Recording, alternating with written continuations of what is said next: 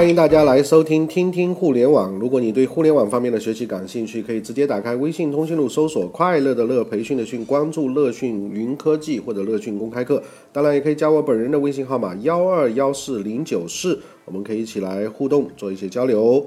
那听听互联网呢？今天我们跟大家来分享吴晓波老师最新的一篇非常棒的文章。因为这几天我们刚刚播过一堂马云的这个双十一到底摧毁了哪些行业？呃，有好多小伙伴也跟我做了一些交流，非常的有意思。那今天来呢，我们继续来听一听吴晓波频道上面吴晓波说：“我们真的还需要双十一吗？”OK，那注意以下内容文笔皆出自吴晓波老师，我只是在这里做一个学习啊。文字版权归吴晓波老师所有，声音版权归乐讯君所有。那这几天呢？吴晓波老师在日本旅行啊，我们可以从他的这个写作当中学一学他的文笔啊。那我这里就不做修改了。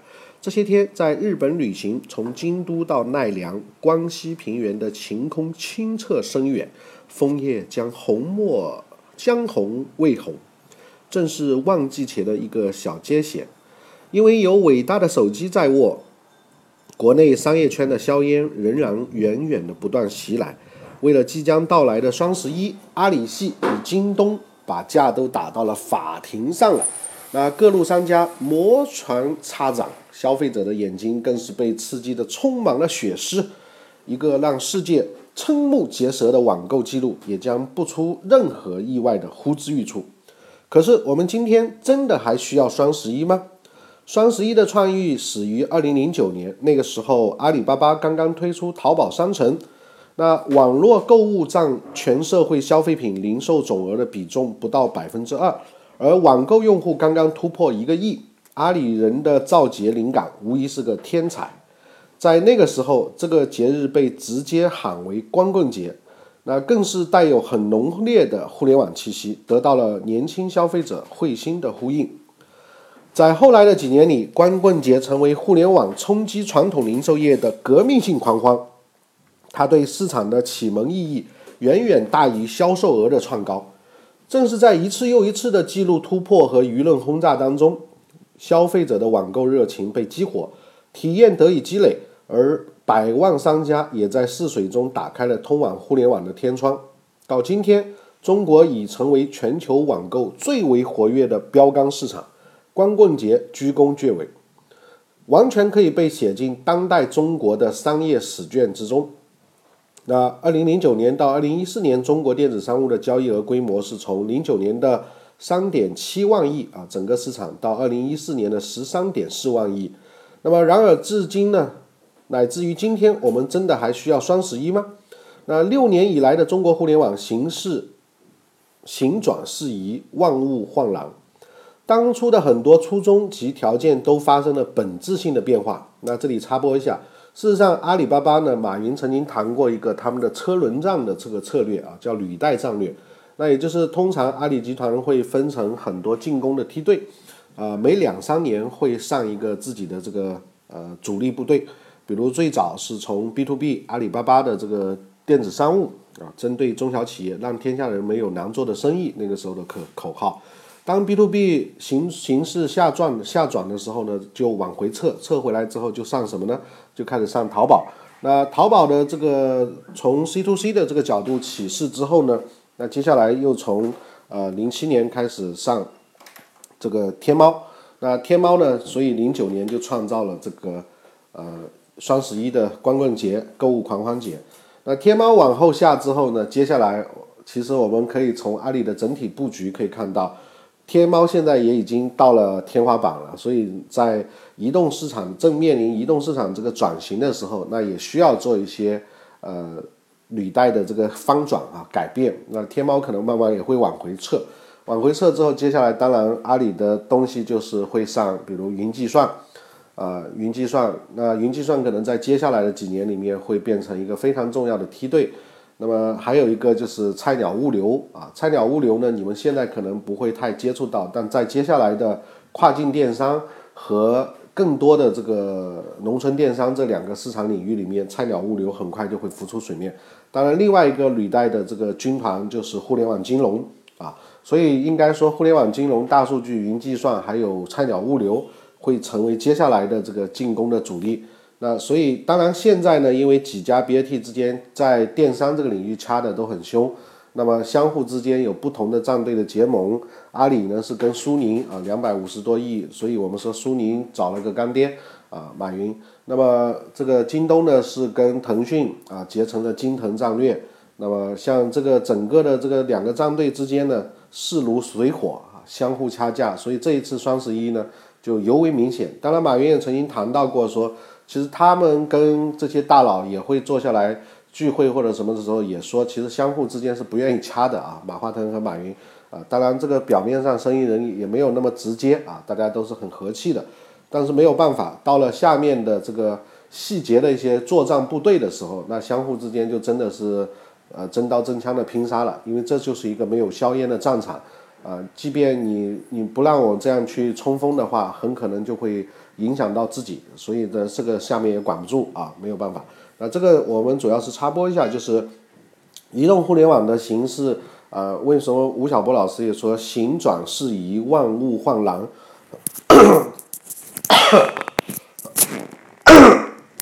哎呀，今天嗓子不好啊，不好意思，很辛苦。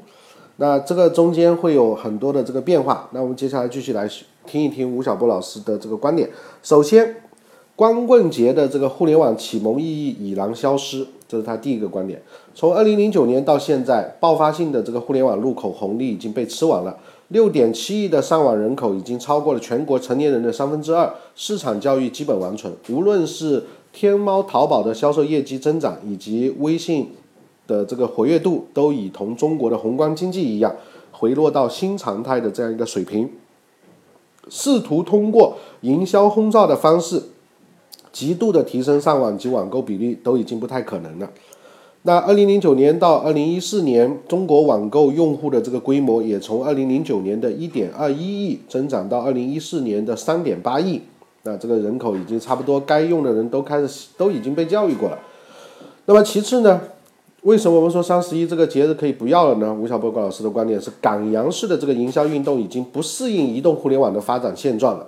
发明光棍节的这个二零零九年正处于 PC 极盛时期，那个时候基础于平台的这个流量分发是最重要的营销手段，商家的用户积累基本上是数量意义上的概率性事件。同时，由于品类格局没有形成，任何粗放式的用户获取都是值得的。而到了二零一五年的今天，智能手机全面替代电脑，基础于社交和口碑的这个传播彻底替代了昔日的流量分发。那有效用户的获取成本越来越高，而且呢，精细化经营成为互联网销售的决定性能力。在这样的新环境之下，港洋式的这个营销运动看上去是很热闹，其实已经非常陈旧低效的这一个模式。所以从这个角度上来说，双十一也可以不要了。第三个原因就是商家在拼价血战当中的这个获利模式始终没有形成。那么在历次光棍节当中，唱戏的是平台，买单的从来都是百万商家，而几乎九成九的参与企业都仅仅只是仅仅赚到了销售额和用户量，而在利润的意义上面来说呢，几乎均为负数。当用户的有效性大幅降低之后，这样的营销运动就成了可悲的零和游戏。那越来越多的商家被被动的卷入到双十一的大促之中，食之无味且成本巨高。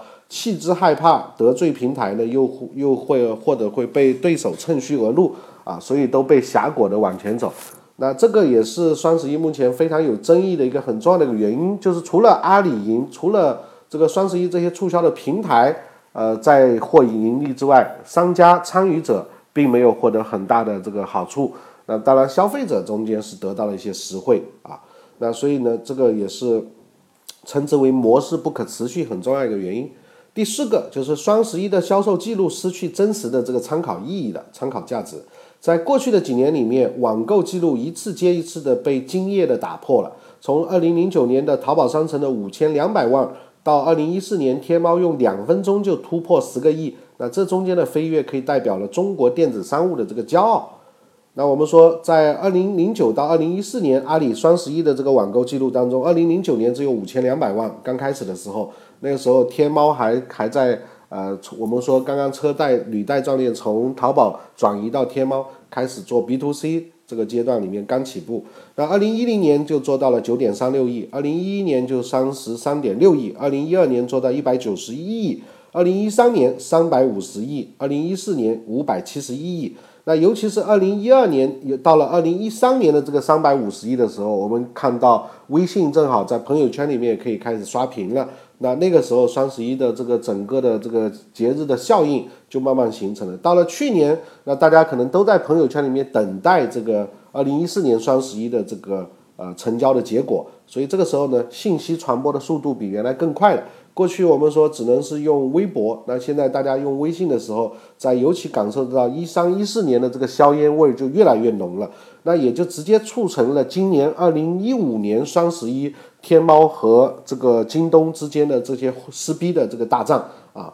可是呢，在今天看来，记录的意义已经失色了，甚至记录本身成为了一个可以被设置的结果，很像各地城市创造吉尼斯纪录的那种总动员模式。乃至于各个品类的排名等等均可被操纵和运作，几乎没有了参考的这个实际意义。这是第四个，我觉得双十一呃没有必要的原因。吴晓波老师说，那第五个呢，就是集中爆发的物流配送造成了新的公关危机啊。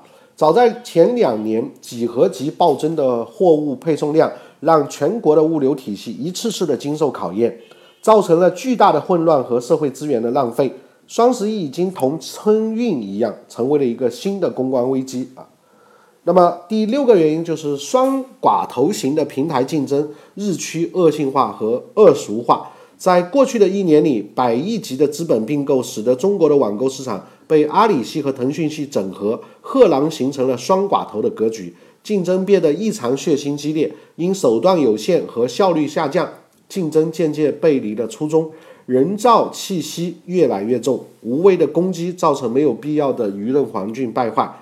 那么双十一节的这个六个尴尬，第一个就是启蒙价值已经消失，第二个营销模式已经落后了，第三个呢就是商家无法获利，第四个是记录已经失去意义，第五个物流造成了混乱，第七六个寡头竞争已经恶化。那么，任何一个商业游戏发展是前提，共赢是基础，乐趣是条件。如果局中之人都咬牙切齿、形同死仇，那么竞争本身便味同嚼蜡，失去了君子之事、商业之美。过去的几天里，围绕着老板与老板娘的这个撕逼大战，已经到了让人倒胃的这个低劣地步啊！那双方的这个战队，比如苏宁和这个京东，都围绕着这个。京东要靠老板娘上头条啊，呃，那进行了很多的这个撕逼大战，来来回回还挺好看的。那么在互联网推动的这个历次商业进步当中，技术及工具的迭代从来是创新的基本力动力，而消费者与商家的关系重建则带来利益的再分配。光棍节今天被称为双十一的这个发明，切中了电子商务及移动互联网总爆发的两个重大风口。因而形成了显赫的市场效应。到今天，大局底定，规律渐变。几年前的妙招式显得已经入落了新时期的旧旧潮客，旧潮旧啊。所以今天我们真的还需要双十一吗？那我猜想过几天的双十一的仍然会将记录叠出，烟花满天，但也可能是双十一的最后一仗了。那明年估计就不一定啊，因为有各种各样不同的意见。那我们说车轮战的战略可能也会发生变化。那关于以上的这个观点呢，那大家可以有不同的思考。那你的看法是怎么样呢？你觉得第一个吴晓波你过滤了吗？第二个吴晓波说的有些道理哦。第三个吴晓波不懂电子商务啦。第四个你不说我还挺明。